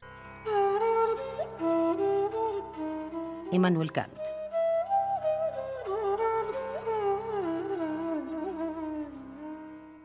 Radio UNAM. ¡Acción! Personas egoístas, violentas, que anteponen sus intereses a los derechos de otras personas. En la ficción les dicen villanos. Y en la realidad, para celebrar su séptima edición, Little México Film Festival 2018 convoca a todos los estudiantes o realizadores audiovisuales independientes a participar en su certamen de cortometraje. Certamen de cortometraje. Tema: corrupción. Corrupción. Participa con el género que mejor se acomode a tu estilo: ficción, documental, animación, experimental y fusión. ¡Silencio va a correr! Tienes hasta el 30 de septiembre. Consulta las bases en www.limefilmfest.com. ¡Córrela! Realidades en pantalla que superan a la ficción cotidiana. Little México Film Festival. queda! Queremos escuchar tu voz. Nuestro teléfono en cabina es 55 36 43 39. Porque tu opinión es importante, síguenos en nuestras redes sociales, en Facebook como Prisma RU y en Twitter como arroba PrismaRU. Prisma RU. Relatamos al mundo. Iniciamos nuestra segunda hora aquí en Prisma RU a través de la frecuencia de Radio UNAM en FM 96.1 y también en www.radio.unam.mx. Saludos a todas aquellas personas que están unidas con nosotras en torno con nosotros en, en torno a este programa y vamos a seguir hablando también de actividades que hay en la universidad. Está en la línea telefónica el maestro Fernando Macedo Chagoya, él es director de la Facultad de Estudios Superiores Aragón y nos va a invitar al segundo Congreso Internacional Mujeres y Niñas desde una doble perspectiva, género y derechos humanos, en el marco de los Objetivos de Desarrollo Sostenible. ¿Qué tal, maestro Fernando Macedo? Gracias por estar aquí con nosotros. Muy buenas tardes, Yanira. Bueno, pues, eh, maestro, invítenos a este segundo Congreso Internacional. ¿Qué es lo que puede encontrar la comunidad, el público en este Congreso? ¿Cuándo se llevará a cabo? ¿Cuáles son esas temáticas? Bueno, pues mira, estamos realizando este Congreso con el propósito de generar un espacio de análisis y de debate en torno a la problemática relacionada con las mujeres y las niñas eh, precisamente en el marco de, del desarrollo de los objetivos de los objetivos de desarrollo sostenible en la agenda 2030 eh, hay unos hay objetivos en los cuales eh, se tiene que estar atendiendo algunas situaciones relacionadas con las mujeres. Obviamente las mujeres atraviesan por una diversidad de, de problemáticas en, en la sociedad a nivel nacional y a nivel internacional lo cual pone en la mesa este tema eh, de bastante vanguardia, de bastante actualidad, desde diferentes enfoques, obviamente, y sobre todo eh, con el propósito de poder contribuir a, al análisis de esta problemática y sobre todo generar las, las soluciones para que en un futuro las mujeres tengan condiciones más adecuadas desde la misma equidad de género hasta garantizar obviamente una vida sana y promover un, un, estado de bienestar más adecuado y poder transitar a un, un esquema de estructural donde eh, se puedan vencer algunas barreras de pobreza, salud y bienestar, educación, en fin, son varios aspectos. Este congreso lo estaremos realizando el día 8, 9 y 10 del mes de noviembre. Actualmente se encuentra ya publicada la, la convocatoria para poder participar en el mismo además de que se está haciendo invitación para que se presenten ponencias por académicos de, de todo el país que estén interesados en participar y por supuesto a nivel internacional. Claro, eh, maestro, estoy viendo aquí también los costos, la verdad es que están muy, muy accesibles a todo el público, eh, dada también pues toda esta eh, diversidad de ponencias, de actividades, las modalidades de participación, las temáticas que ya nos, que ya nos platicaba, ese tema de, de, de género y derechos humanos, pues es un abanico muy amplio de temas eh, y de líneas a seguir en este congreso. Son tres días en donde la gente que acuda pues va a tener una una visión, un conocimiento mucho más amplio de este de este tema. Entonces ya está también la convocatoria abierta para quien pues desee ya inscribirse. Hay algunos eh, descuentos para que se inscriban antes de antes de, octubre. Eh, recordar que se va a llevar a cabo del 8 al 10 de noviembre este congreso y pues los invitamos a que también a través de su página conozcan todas estas temáticas. Así es. Eh, sobre todo, eh, considerar obviamente habrá muchísimas maneras de, participación. Tendremos conferencias magistrales, tenemos eh, paneles por invitación, mesas, carteles, eh, sesiones de cine, eh, debate. También tendremos por ahí una, una feria de exposición y servicios de las instituciones públicas y organizaciones de la sociedad civil que han estado participando ya con nosotros. Tenemos, eh, obviamente, eh, el apoyo de, de varias asociaciones en este sentido y el propósito es analizar de una manera seria y muy decidida eh, a contribuir en, en beneficio a la problemática que están enfrentando las niñas y las mujeres de, nuestro país. Así es, y yo destaco pues muy rápidamente algunos objetivos que tiene este segundo congreso, como el poner fin a la pobreza en todas sus formas y en todo el mundo, garantizar una vida sana y promover el bienestar de todos a todas eh, las edades, garantizar una educación inclusiva y equitativa de calidad y promover oportunidades de aprendizaje permanente para todos. Además, temas muy actuales que, que se están discutiendo en nuestro contexto nacional y que se deben seguir discutiendo y proponiendo soluciones. Entre las líneas temáticas veo, por ejemplo, eh, sexualidad, diversidad sexual y mujeres trans, políticas públicas y retos para la inclusión, salud, políticas y acceso a servicios de salud con énfasis en las principales eh, problemáticas de salud sexual y reproductiva de las niñas y las mujeres, es decir, temas que no que no paran en cuanto en cuanto a la discusión y sobre todo también en las propuestas yo creo que de aquí pueden emanar buenas propuestas para, para ampliar eh, pues lo que está pasando en nuestro país. Claro, y, sobre todo el identificar de manera clara y de manera puntual muchas de estas problemáticas que permitan generar eh, políticas públicas a nivel nacional que puedan mitigar este tipo de circunstancias. La realidad es de que estamos enfrentando situaciones de desigualdad estructural y esto se genera desde los aspectos de carácter social y tenemos que romper muchos estereotipos y cambiar en varios aspectos el comportamiento de nuestra de nuestra sociedad en base a lo que nos corresponde como universidad, que es la educación. Así es.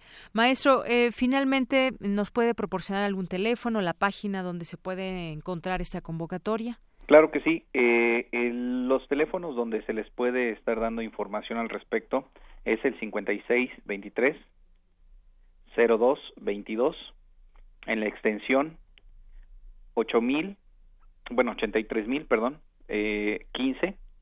Repito nuevamente la extensión 83015 hasta la 80, eh, 83016 y la 83036. Además, eh, tenemos un correo electrónico en el cual se puede estar dando información que es fesar-bajo d u a c y d duacit arroba unam punto mx muy bien. Y bueno, pues información que también podamos compartir en nuestras redes sociales para que la gente eh, tenga a la mano esos teléfonos y eh, también a través de su página de, de, la FES Aragón, ¿verdad? Por supuesto, la página de la FES Aragón y tenemos también una página exclusiva de este congreso que es http dos puntos diagonal diagonal género mx muy bien. Bueno, pues ahí están los datos de cómo se pueden acercar a conocer esta información y en dado caso, pues que se puedan inscribir a este segundo Congreso Internacional. Pues le agradezco mucho, maestro Fernando. No, gracias a ustedes y esperamos que nos puedan acompañar todos tus eh, escuchas. Muy bien, pues muchas gracias por la invitación. Hasta luego. Gracias igualmente. Que tengas muy buena tarde. Buenas tardes. Maestro Fernando Macedo Chagoya, director de la Facultad de Estudios Superiores Aragón. Relatamos al mundo. Relatamos al mundo. Porque tu opinión es importante, síguenos en nuestras redes sociales, en Facebook como Prisma RU y en Twitter como arroba PrismaRU. Dos de la tarde con 14 minutos. Vamos a continuar con esta información de Universum, Museo de las Ciencias, que lleva a cabo la segunda Semana Nacional de Mentoras por la Ciencia, Tecnología, Ingeniería y Matemáticas. Mi compañera Cristina Godínez nos informa. De Yanira Auditorio de Prisma RU, buenas tardes. El coloquio abrió con una mesa en torno a la relación de las organizaciones de la sociedad civil y la ciencia, en la que participó el doctor Ramiro Serna, director general adjunto de capacitación, profesionalización e investigación del INDESOL, en donde él habló sobre cómo se genera el conocimiento y de los pilares del aprendizaje. Dijo que estos obligan a ser modelos de interacción social y no solo de intervención comunitaria. Uno que es efectivamente lo que se ha dicho esta mañana, es el conocimiento científico probado, experimentado, etcétera, eh, metodológicamente bien armado. Es, sin ese conocimiento científico no se puede hacer nada. Sin ciencia y tecnología no se puede transformar el mundo. Pero tampoco sin el otro pilar. El otro pilar se llama sabiduría y la sabiduría la tienen los pueblos. Si logramos combinar desde la sociedad civil estos dos instrumentos, conocimiento científico y sabiduría, generamos aprendizaje. El también profesor de la Escuela Nacional de Trabajo Social comentó que cuando la sociedad civil se organiza, eso no significa que sean expertos en metodología para la presentación de proyectos. Un grupo de señoras se organizan y atienden a otras personas, es decir, la asociación, otra vez sociedad civil que se organiza para atender a otras personas. No necesariamente son expertas en metodología, en llenado de formatos. Entonces dijimos, Lo importante es el proyecto en términos de lo que se hace prácticamente y no de la presentación. Concluyó que es muy importante el trabajar en conjunto desde la academia con las organizaciones civiles. Deyanira, este es mi reporte. Buenas tardes. Gracias, Cristina. Muy buenas tardes. Porque tu opinión es importante, síguenos en nuestras redes sociales, en Facebook como Prisma RU y en Twitter como arroba PrismaRU. Queremos escuchar tu voz. Nuestro teléfono en cabina es 55 36 43 39. Continuamos dos de la tarde con 16 minutos y como les habíamos adelantado al inicio del programa, pues platicaríamos ahora que está todo este tema del fútbol, el mundial y hay mucha eh, pasión y muchos fanáticos alrededor del mundo, pues también eh, platicar de la construcción de ídolos en el fútbol, cómo es que se crean los ídolos, qué tanto influye eh, mediáticamente el que construyamos a esos personajes, el que se les haga altares casi, casi, o tengamos hasta eh, un niño vestido de, con la playera de fútbol de México y, y bueno, hasta se le prendan veladoras y muchas otras cosas que vemos en este fenómeno. Vamos a platicar, porque ya en un momentito más vamos también a, ya tenemos aquí en, en cabina dos invitados que nos van a platicar de este tema y que además eh, son deportistas. Pero antes vamos a platicar con el doctor Ricardo Trujillo, él es académico de la Facultad de Psicología de la UNAM. Doctor, ¿cómo está? Muy buenas tardes y bienvenido a este espacio. ¿Qué tal? Buenas tardes, un gusto. Eh, doctor, pues platicar con usted sobre cómo se construye un ídolo del deporte, es decir, qué pasa en, nosotros cuando generamos esa idea de los ídolos, en este caso del fútbol, porque bueno, hay ídolos en la música y en muchas otras cosas, pero estamos hablando ahora de fútbol y lo que estamos viendo cada año, perdón, cada, cada eh, cuatro años que vemos este, estos mundiales, pues vemos diferentes fenómenos y diferentes personajes, porque además pues van cambiando los, los, eh, los futbolistas futbolistas y las figuras destacadas del, del, fútbol, ¿cómo se, es que se construyen estos ídolos? Bueno, hay que entender que somos una sociedad de masas y paradójicamente una sociedad de masas tiende a individualizarse eh, excesivamente. Frente a esta individualización, entonces nosotros como seres humanos eh, en esta cultura occidental buscamos formas de identificarnos y en grupo que nos dé una cierta identidad y un valor eh, que además de convertirse en algo público, se vuelven los valores más altos de una cierta cultura, como en este caso un deportista, que implica no solamente evidentemente la práctica del deporte, sino la consecución de una serie de logros de vida que generalmente queremos aspirar a ellos, como son el logro del esfuerzo, el logro de un estilo de vida, el logro de una admiración pública y entonces nosotros como seres humanos generamos esa identificación porque presenta un ideal al que nosotros nos estamos dirigiendo y que por supuesto orienta nuestras vidas. Efectivamente, eh, los logros de vida que están, que eh, nos identificamos con esa persona que está llevando a cabo logros, que está llevando, que, que tiene una gran fama, que eh, pues muestra algo por lo cual es, es admirado. Y muchas veces dentro de ese sentido pues se, se potencia, digamos, por los medios de comunicación, por la gente que sigue a tal o cual personaje. Y los vamos haciendo así justamente, justamente ídolos. Y pues bueno, esto eh, va marcando también el paso de la historia en, el, en este caso del fútbol. Sí, en este caso, por ejemplo, eh, particularmente en el fútbol, eh, que es uno de los deportes más importantes para nosotros en nuestro país, tiene además esta condición que es un juego colectivo que está muy cercano incluso con la relación sociocultural en la que nos estamos moviendo. Le voy a dar un ejemplo muy básico. Este, América y Chivas, el equipo millonario contra el equipo del pueblo, eh, Tigres, eh, Monterrey, el equipo obviamente que tiene un poquito más de recursos económicos contra un equipo que viene más de abajo. Es decir, hay una condición de identificación sociocultural y socioeconómica que pega mucho también en nuestra propia psique como mexicanos y que eso favorece a sí mismo que este tipo de logros se vean reflejados eh, cuando a lo mejor nosotros estaremos en esa aspiración, pero cuando un equipo logra lo que nosotros estamos buscando como sociedad entonces de alguna manera nos sentimos que hemos logrado ese mismo objetivo.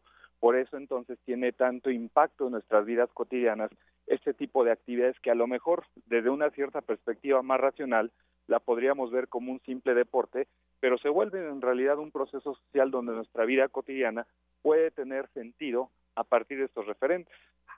Así es, doctor. Y, bueno, pues sí, es un proceso social. ¿Qué función cumplen estos héroes en el ámbito social justamente? ¿Cuál es la persistente razón que explica la permanencia de esa figura? Por más que pueda haber cambios, de pronto, pues hablar de figuras quizás en este momento del fútbol me viene a la mente un Messi, un Ronaldo, como pues eh, alrededor del mundo vemos quienes portan la playera con el número que los identifica en el campo de, de juego juego y, todos este, este tipo de, de, ídolos que se vuelven héroes y que cumplen una función social.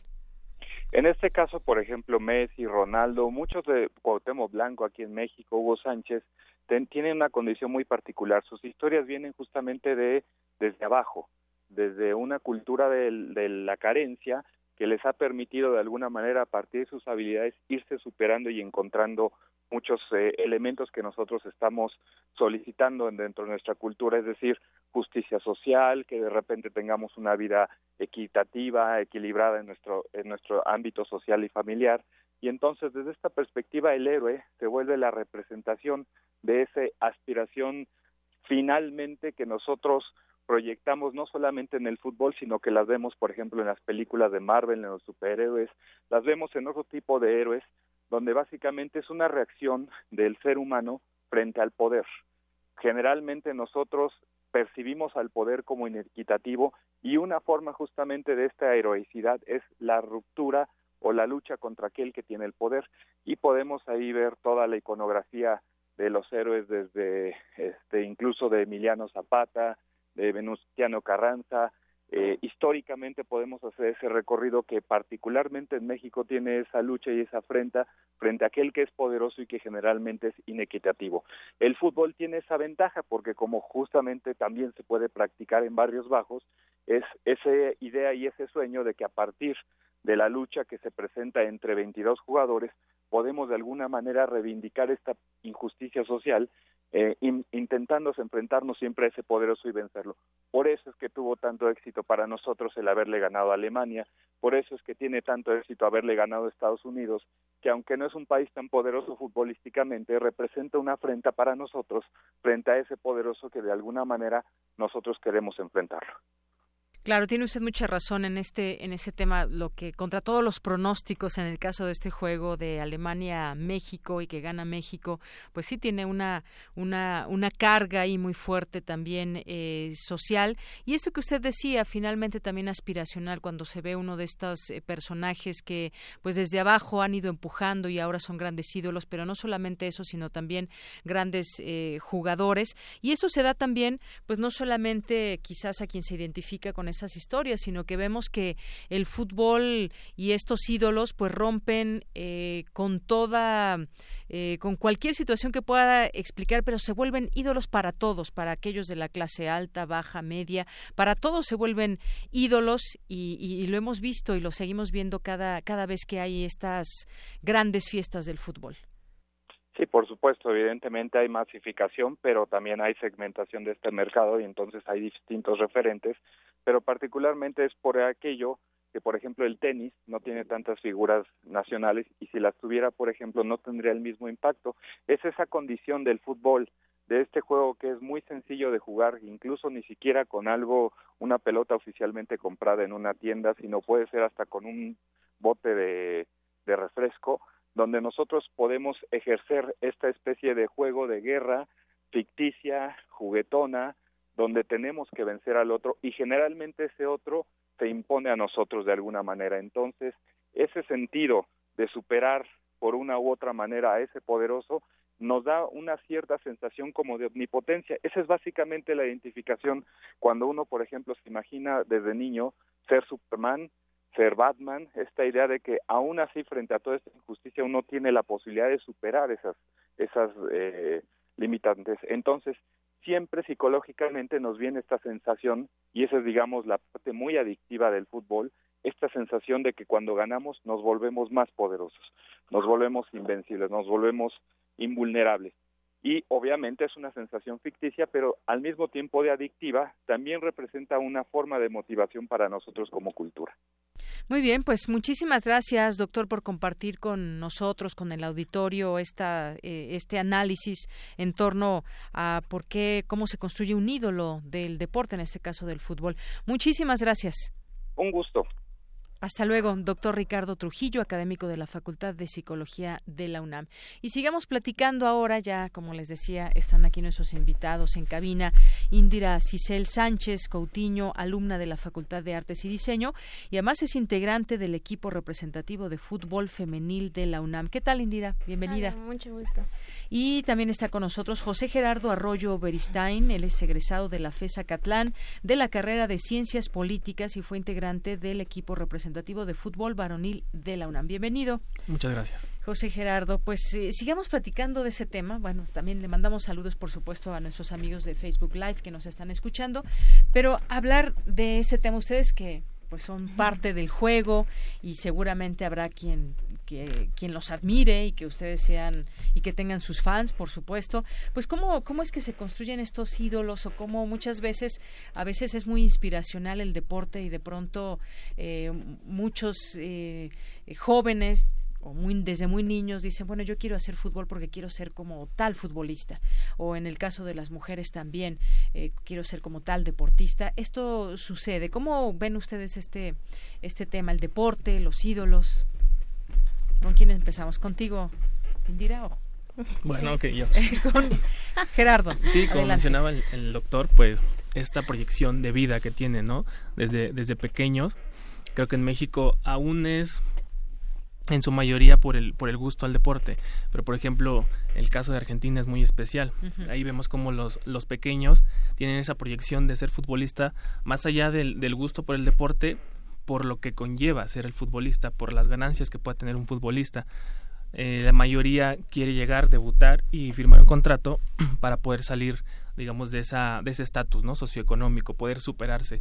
Eh, desde ahí se empieza como a, esta proyección hacia los futbolistas. Digo, el, caso muy emblemático creo que es el de el de Maradona en Nápoles sobre todo, ¿no?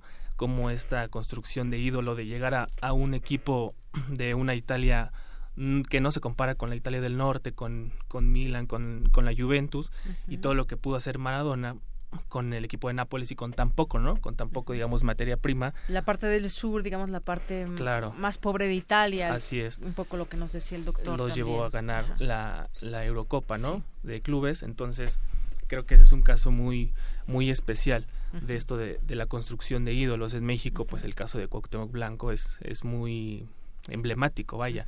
Por un lado está Hugo Sánchez, Rafa Márquez, pero el, la construcción Jorge Campos, claro. La construcción del jugador como tal la picardía que, que, que, tenía como tal dentro del dentro del campo que muchos por ejemplo lo, lo podrán hasta aborrecer, ¿no? En, el América, pero una vez que se ponían la, la camiseta de la selección mexicana, todos, todos lo apoyaban, todos, porque sabían que respondía y que representaba al país como, como pocos, ¿no? Claro, como por arte de magia, el ponerse la camiseta de la selección mexicana ya lo hacía buen futbolista o nos hace identificarnos con él, pese a que era del equipo del América o de cualquier otro, ¿no?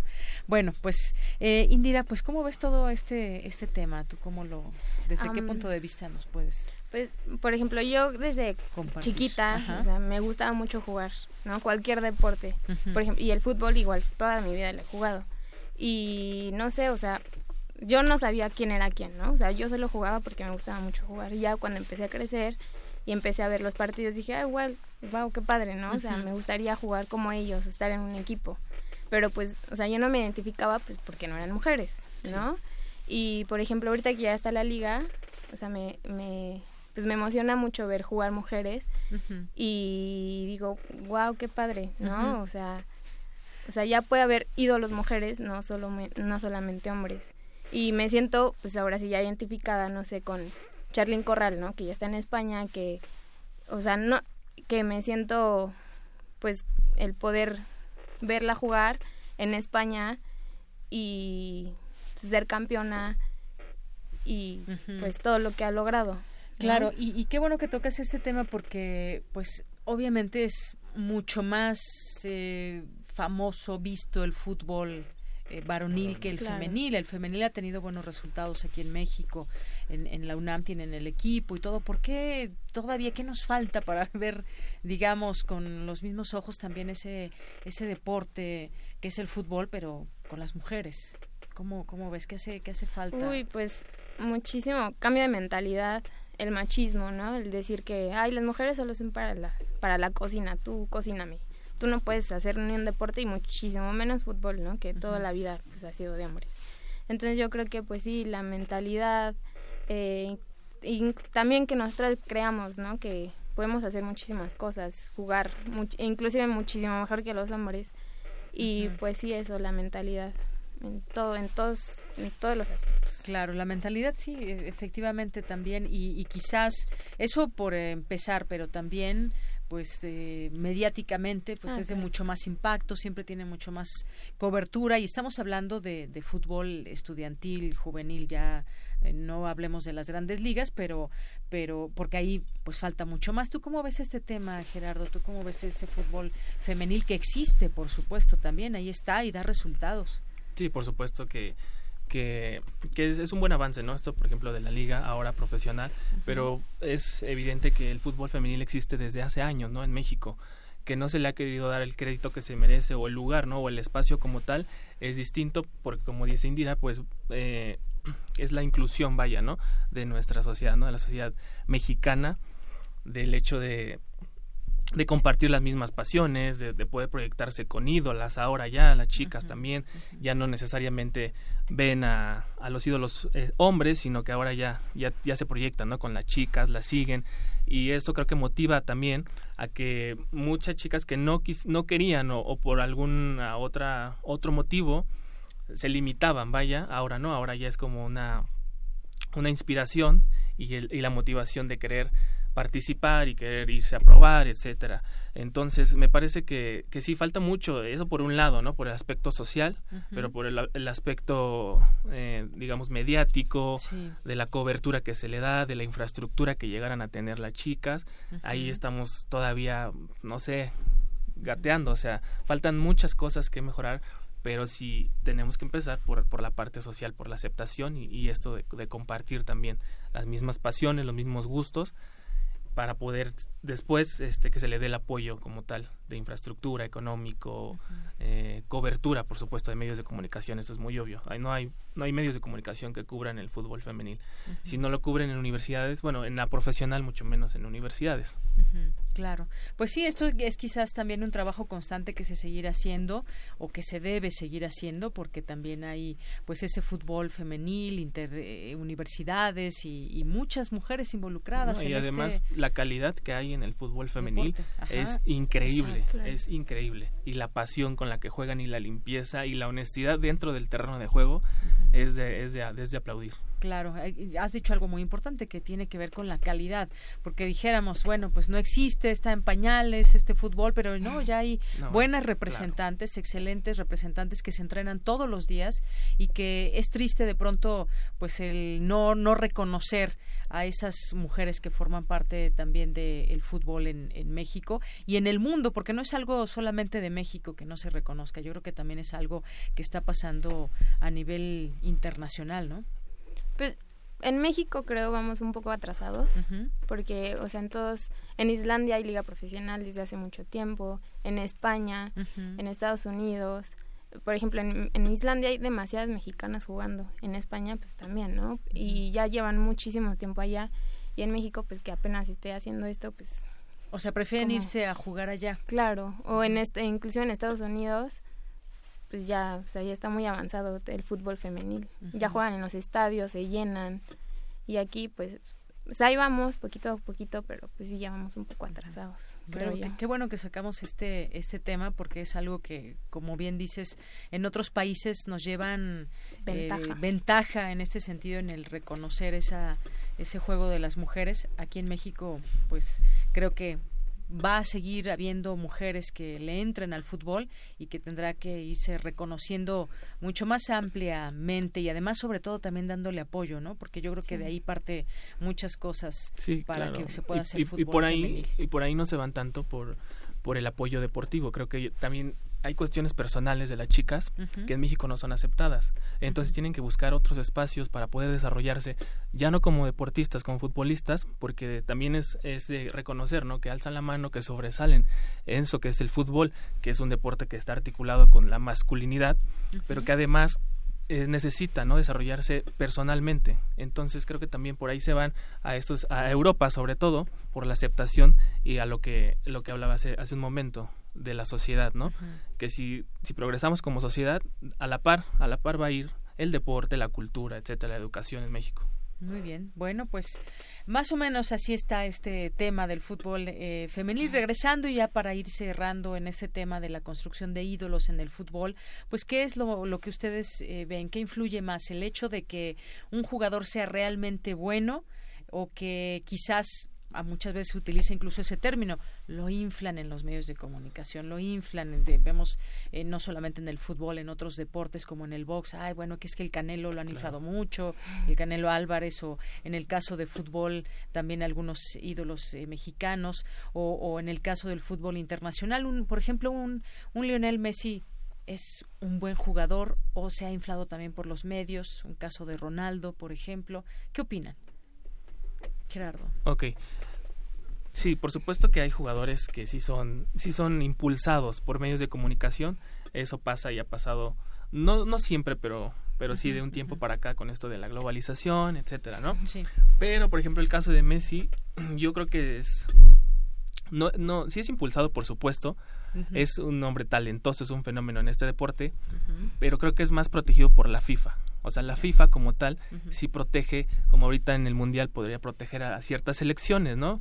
eh, para que las mejores lleguen a, a, las fases eliminatorias. Eso por supuesto que lo hace la FIFA. Por eso se inventó esto de la, de la cabeza de serie, ¿no? en, en, la, en la rifa de los grupos. Entonces, así como, como protege el negocio, como tal la industria de selecciones, también con los con las figuras futbolísticas. En el, ajá. Entonces, los, yo siento que los protege, claro, todos los patrocinios, sí. sobre todo, pero la FIFA también eh, también los protege. No sé si por ahí también los puede impulsar, claro, pero sí, sí protege esa industria con, claro, los representantes, ¿no? Los exponentes. Claro, en el caso, por ejemplo, del Chicharito, que ha sido también muy polémico, ¿realmente es ese superfutbolista que lo han llevado a jugar en otros equipos internacionales? ¿O eh, cómo ves, Indira? Pues para mí creo que no es como un jugadorazo así como lo como lo pintan, pero pues yo creo que sí, en este caso sí, las televisoras lo, lo superalzan y pues no sé, yo creo que también es como mucha mercadotecnia, ¿no? Uh -huh. Lo que él vende. Entonces, pues sí, yo, yo creo que sí está muy, lo alzan mucho uh -huh. para mí. Muy bien. Y pues, bueno, no sé, ya quizás para ir terminando, algunos futbolistas que ustedes admiren, que sean sus ídolos, ¿a quién podrían decir? Um, ver, pues ídolos, pues yo creo que sí, eh, Charlyn Corral y Kenty A ver, háblanos un poco de ella, porque no sé Ay. si la conozcan mucho. Pues la es. mucho todos. Charlyn Corral. ¿quién Charlyn? Corral, mexicana. Mexicana. Eh, juega en España uh -huh. y fue apenas eh, Pichichi, eh, uh -huh. que es de campeón de goleo. Sí. Y pues no sé, o sea, es muy muy buen, muy buena jugadora y lo que aporta en su par, en su equipo lo aporta en la selección, entonces uh -huh. creo es muy es muy buena figura para para sentirte identificada. Muy bien. Con ella. Bueno, pues tú admiras a ella. Sí. Muy bien. ¿Y Gerardo? Pues yo creo que pequeño, que es cuando te haces más como ese, esa proyección. Uh -huh. A Cuauhtémoc Blanco era, uh -huh. era un ídolo, por supuesto. Y, y ahora es político. Ahora ya gobernador de, del estado de Morelos. Bueno, todavía está. Todavía no, ya casi, a lo mejor. Pero sí, él como jugador. Es que hay, hay futbolistas que, que creo que ya hablaron y dijeron mucho dentro de la cancha y que ya después a uno a veces se le, se le parte ¿no? el corazón de escuchar ahora lo que dicen ya en el retiro, pero bueno, como futbolistas yo creo que él, él Maradona, como tal no lo vi, pero es un fue un fenómeno, vaya. Muy bien. Bueno, pues yo les agradezco mucho que hayan venido aquí a Prisma RU de Radio UNAM, que nos platiquen, un, bueno, también desde, desde ustedes como, como deportistas, como futbolistas, que son parte de este juego tan popular eh, que se admira en todo el mundo y ahora en el marco de este, de este mundial. ¿Cómo han visto este mundial, por cierto? ¿Qué les ha parecido? Pues muy muy raro porque todo el mundo creíamos que las selecciones fuertes iban a golear, golear, pero pues pues no empates que, que van perdiendo, pero pues el caso de México también. México, sí, yo la verdad pensé que iban a perder, pero por goliza, pero ¿Y tú cómo nos sorprendió a todos. Muy bien, gracias Indira. Y Gerardo, ¿tú cómo has visto este Mundial de Rusia 2018? Pues con muchas sorpresas, sobre todo la de México, que nos dio una alegría inmensa. A todos nos impactó, nos impresionó el, partido que vimos el, el, domingo. Pero en general sí, o sea, si, si, si analizamos estas dos jornadas que, que, han pasado, pues de sorpresas, ¿no? O sea, perdió Alemania, Argentina no le pudo ganar a Islandia, Portugal empató con España, el favorito de España. España prácticamente es el Barcelona y el Real Madrid vestidos con la playera de España y Portugal no le pudo ganar, Colombia perdió. Entonces, por ejemplo, los africanos también ahí van. Con muchas sorpresas, como que las distancias en este en este mundial y, en general en el fútbol actual se van acortando. Entre más mm, los equipos, los jugadores y los entrenadores eh, entren más al estudio táctico como tal y de la persona en particular, creo que se van a ir acortando más las distancias entre las potencias y, la, y las elecciones que, que van emergiendo, ¿no? pero sí con sorpresas. Muy bien, pues muchas gracias, gracias por venir aquí Indira Cisel Sánchez Coutinho, alumna de la Facultad de Artes y Diseño e integrante del equipo representativo del fútbol femenil de la UNAM, José Gerardo Arroyo Beristán, egresado de la FESA Catlán de la carrera de Ciencias Políticas y fue integrante del equipo representativo de fútbol varonil de la UNAM. Muchas gracias a los dos. Muchas, gracias, por la invitación. Muy buenas tardes y continuamos. Porque tu opinión es importante, síguenos en nuestras redes sociales, en Facebook como Prisma RU y en Twitter como arroba PrismaRU.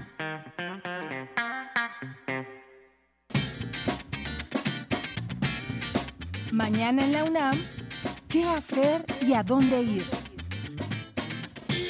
El Centro de Investigaciones Interdisciplinarias en Ciencias y Humanidades organiza la conferencia 2X o 5 Conejo la cerveza, el gusto y la identidad mexicana, con la ponencia de Jorge González, quien ha desarrollado sus investigaciones en cibercultura en comunidades emergentes de conocimiento local en México y en movimientos sociales en Brasil, y Tomás Ogravante, investigador del Laboratorio de Análisis de Organizaciones y Movimientos Sociales. La cita es mañana 21 de junio a las 12 horas en el auditorio de la Torre 2 de Humanidades, ubicado a un costado de la Facultad de Odontología. Para estas vacaciones tienes una opción. Inscríbete a los cursos de verano de cómputo y tecnología para niños y jóvenes, organizados por la Dirección General de Cómputo y de Tecnologías de Información y Comunicación, que se llevará a cabo del 30 de julio al 10 de agosto. Las inscripciones están abiertas hasta el 29 de junio y del 23 al 23 de julio en el Centro de Enseñanza de Lenguas Extranjeras, sede Mascarones, ubicado en Avenida Rivera de San Cosme, número 71, Colonia Santa María la Ribera. Como parte de la muestra académica del Colegio de Teatro de la Facultad de Filosofía y Letras, se presentará la obra Los motivos del lobo, del dramaturgo y escritor mexicano Sergio Magaña, con la actuación de alumnos de la licenciatura de Literatura Dramática y Teatro. Asiste a la función mañana 21 de junio a las 16 horas y 18 horas en el Foro Experimental José Luis Ibáñez.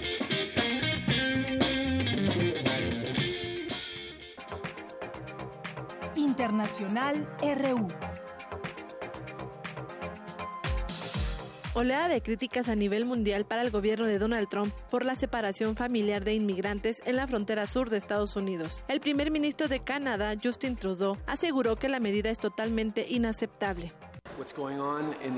Lo que está sucediendo en Estados Unidos es inaceptable. No me puedo imaginar lo que están soportando las familias que viven esto. Obviamente, esta no es la forma en que hacemos las cosas en Canadá. Las palabras de Trudeau hicieron eco en las del Papa Francisco y la primera ministra británica Theresa May, quien dijo ante la Cámara de los Comunes que separar a las familias es profundamente inquietante e incorrecto. En tanto, el Parlamento de Hungría aprobó la polémica ley conocida como Stop Soros, que castiga con hasta un año de cárcel a quienes ayuden a inmigrantes en situación irregular, entre los que se incluyen refugiados y solicitantes de asilo. Mientras el número de refugiados aumenta, más de 68 millones de personas se vieron forzados a huir de sus hogares en 2017, como resultado de la guerra, la violencia y otras formas de persecución, reveló el último informe de la Agencia para los Refugiados de las Naciones Unidas. Habla el alto comisionado Filippo Grandi. Mi mensaje en el Día Mundial de los Refugiados es que la cifra de refugiados y desplazados va en aumento. Pero la respuesta a esta crisis no es aterrorizarse, no es cerrar fronteras ni puertos, sino trabajar juntos a nivel internacional para encontrar soluciones. Si esto sucede, el problema será manejable.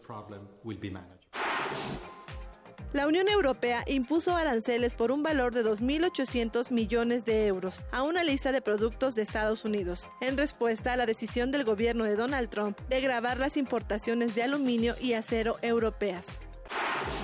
La vicepresidenta del gobierno español, Carmen Calvo, aseguró que el debate de la gestación subrogada es una envergadura ética que no se puede reducir a un supuesto altruismo estar separada del parto y del derecho íntegro físico y psicológico de las mujeres, y usted lo sabe porque el Comité de Bioética de nuestro país lo ha dicho, están expuestas las mujeres pobres del mundo. Usted vive en el mundo maravilloso del altruismo, pero le voy a decir algo. En ese mundo en el que ha querido regular Portugal, gestación sustituida, el Tribunal Constitucional de Portugal acaba de decir que no es constitucional, que los derechos de la mujer y los menores están por encima de lo que usted pretende. Ayer en Nicaragua, la ciudad de Masaya se declaró libre del gobierno de Daniel Ortega. Como respuesta, fuerzas parapoliciales del gobierno resguardan las carreteras centrales del país, mientras el diálogo nacional continúa suspendido.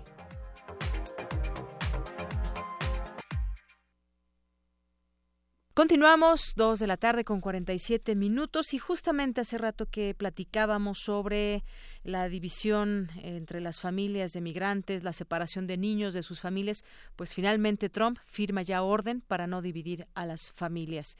Eh, el presidente estadounidense firmó hoy una orden ejecutiva para detener la separación de los niños inmigrantes de sus padres cuando estos son detenidos en la frontera sur. Una política que generó críticas en todo el mundo es sobre mantener a las familias juntas y a la vez asegurarnos de que tenemos una frontera muy poderosa y fuerte, dijo Trump, periodistas al firmar el documento. La medida eh, permitirá que los niños que cruzan la frontera sur junto a sus padres indocumentados se queden con ellos en centros de detención de inmigrantes durante un plazo de tiempo. ¿No sería esto lo lógico desde un inicio? Que al identificar que son eh, personas que están ilegalmente entrando a su país, ¿por qué tener que separar a las familias, por qué hacer esa separación de los niños. Bueno, pues esta información está llegando apenas hace unos minutos y se la damos a conocer. Finalmente, firma hoy Donald Trump esta orden ejecutiva para detener la separación de niños inmigrantes de sus familias. Colaboradores RU. RU. Arte. Arte. Continuamos y ya está en la línea telefónica Amanda de la Garza, curadora adjunta del Museo Universitario de Arte Contemporáneo, el MUAC. ¿Qué tal, Amanda? ¿Cómo estás? Bienvenida, muy buenas tardes. Hola, ¿qué tal, Deyanira? Un saludo a ti y a todo el auditorio. Y un gusto también saludarte para nosotros porque siempre nos invitas a exposiciones, nos hablas de las curadurías, nos haces ver la exposición desde pues desde dentro y eso pues siempre nos da mucho mucha alegría y mucho gusto. Cuéntanos sobre tu tema de hoy. Bueno, eh, es más que un tema, quisiera abordar una polémica que ha surgido en los últimos días en relación precisamente a la exposición de Tania Bruguera que ya había comentado anteriormente en el programa. Una nota que publicó Abelina Lesper, eh, alguien muy conocido por sus opiniones radicales en contra del arte contemporáneo, y por otro lado también una serie de declaraciones que hizo en un programa de radio en MBS Radio. eh, y bueno, ella plantea que eh, la curaduría y el MOAC eh, hicieron un acto de censura porque una de las piezas eh, de la artista Tania Bruguera, que se llama Yo también exijo, consiste en un micrófono que ella planteó, digamos, lo puso, un micrófono abierto en la Plaza de la Revolución en La Habana. Y en la exposición, debido a que revisa muchos de estos performances del artista a lo largo de, pues, de varias décadas de trabajo, eh, está instalado el micrófono y ella plantea en, en, su artículo que, eh, que este micrófono no está activo. que está cerrado, dijo, ¿no? Es decir, está cerrado y entonces que las personas no pueden eh, pues tener acceso a la palabra que es en gran medida eh, el propósito de esta de esta obra. Eh, pero bueno esto es falso. Una cosa es tener una opinión crítica sobre un artista y otra cosa creo que es plantear un hecho incorrecto para guiar una opinión.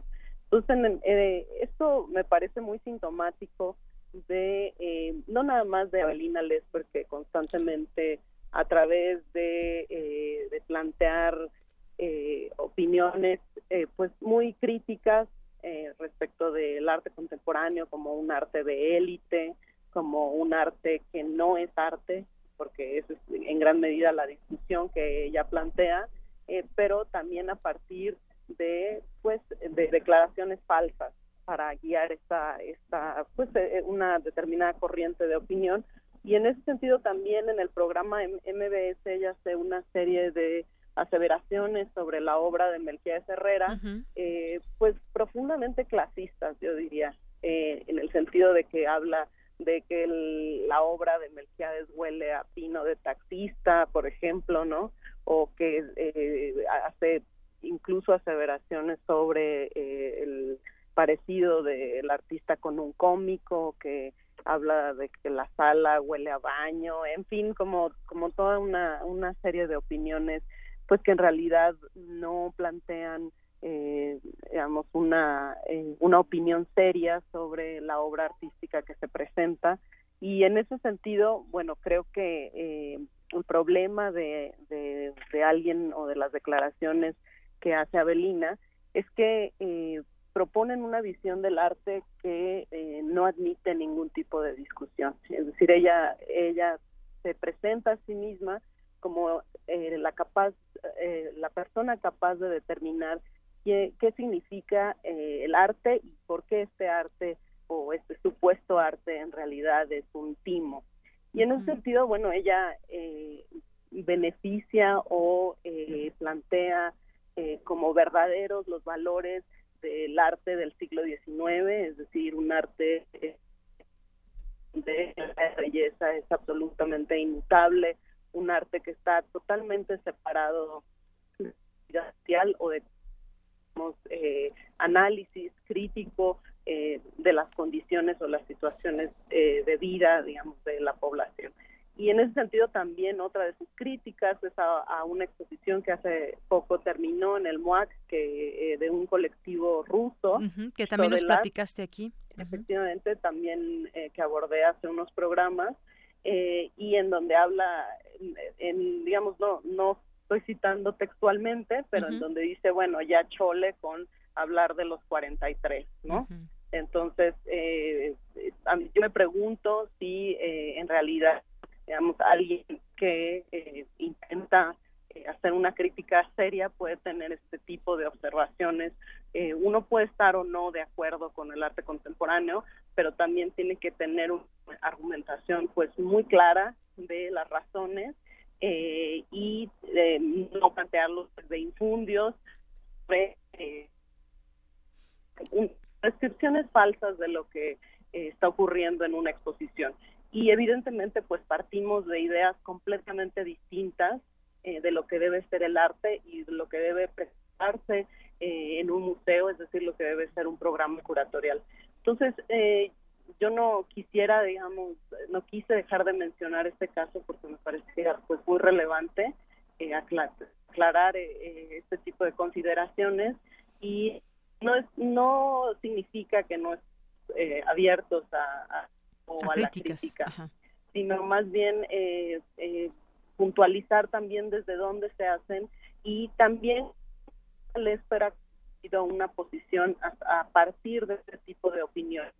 Eh, cierta animadversión y la, digamos, la, eh, la magnifica a partir de este tipo de opiniones, en donde, digamos, el, la crítica que hace Abelina Lesper se centra a, partir de eh, esta noción de un arte de élite, ¿no? Y de, de, la mentira, es decir, de la que eh, y en ese sentido, pues ha tenido muchos seguidores y, y lo más sorprendente es que ha tenido una acogida en los medios de comunicación, incluso en publicaciones bastante serias, y pues eso también me parece preocupante en ese sentido de cómo eh, pues en muchas veces los medios de comunicación eh, dan un espacio para colaboradores que eh, en realidad no fundamentan las opiniones que emiten sobre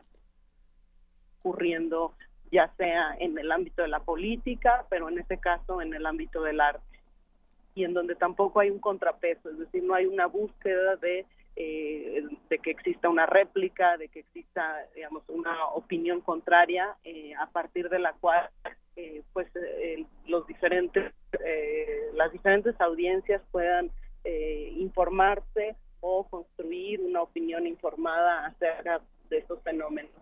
Y en ese sentido, bueno, pues creo que es importante hablar de esto abiertamente, ya tanto Cuauhtémoc como eh, la curadora de la exposición, Luciana San Román, han pedido, digamos, la oportunidad de tener una réplica ah, y de aclarar, pues, los infundios, porque una, una, digamos, una aseveración respecto de que un museo censura no es algo menor y debe ser algo que esté eh, sumamente fundamentado, porque pues las consecuencias de la censura digamos, contravienen por completo eh, lo que determina el quehacer de un museo público. Claro. Eh, pues muchas gracias, Amanda de la Garza, por esta, por este comentario que nos haces con respecto a esas críticas de Abelina Lesper, que sí, efectivamente tuvimos oportunidad de escuchar y, yo entraba justamente con esta, eh, con esta explicación de que aquí nos invitas a las exposiciones, pero también nos has platicado, pues cómo, cómo es que se cura una, cómo es la curaduría de una, de una exposición. Eso yo creo que eh, abrir esa oportunidad también al público radio escucha es algo, es algo invaluable porque nos hablas de, todo ese contexto que, permea y bueno, por supuesto que también eh, creemos que el arte representa, puede representar la realidad. Ahorita eh, se han, han habido, por ejemplo, también muchas pláticas sobre el movimiento del 68 vistos desde el arte, desde la literatura y por qué no expresarlo también así de esta manera, no es eh, hacer referencia del tema de los 43, por ejemplo, un tema que pues del cual se debe seguir hablando y también el arte es una expresión que debe estar ahí presente. Sabemos también que el arte puede eh, ser hasta cierto punto subjetivo y en este sentido, pues yo creo que hay un, trabajo muy arduo de por medio cuando se presenta una exposición en el MOAC y podemos nos puede o no gustar esa obra yo creo que eso es la, libertad que alguien puede ir y nos puede aquí llamar y decir yo fui al MOAC y no me gustó esta exposición yo creo que eso es lo más natural y lo más eh, sano que puede haber, pero pues este tema, tú decías, de la censura, no la hay desde el MOAC y hay que dejarlo bien claro. No está quizás bien planteada esa, esa, esa crítica que se permeó sobre estas, eh, estas exposiciones. Así que, pues Amanda de la Garza, muchas gracias y, seguimos en los temas de exposiciones y también este espacio abierto para quien quiera, eh, quien quiera hablar y decir si le gusta o no una, una exposición en el MOAC o en cualquier otro museo. Claro que sí, y pues muchas gracias, este, Deyanira. Eh, creo que también este tipo de situaciones son muy interesantes eh, de conversar con el auditorio y eh, evidentemente también parte, digamos, de la colaboración que tengo con ustedes es explicar un poco más algunas cuestiones que atañen al arte contemporáneo, de dónde vienen las obras, por qué, digamos, hoy en día vemos en los museos este tipo de arte y qué hace el curador, cuál es el papel del curador y de los museos públicos hoy en México. Muy bien. Amanda de la Garza, muchas gracias, te mandamos un abrazo. Muchas gracias, hasta luego. Hasta luego, muy buenas tardes. Y ya con esto nos despedimos. Finalmente vamos a despedirnos con los marcadores que aquí me trae Rodrigo. Portugal ganó uno contra Marruecos, Uruguay uno contra Arabia Saudita, Irán cero, España uno. Solamente un gol metió España a Irán. Bueno, pues nos despedimos. Hasta mañana. Que tenga muy buena tarde. Buen provecho.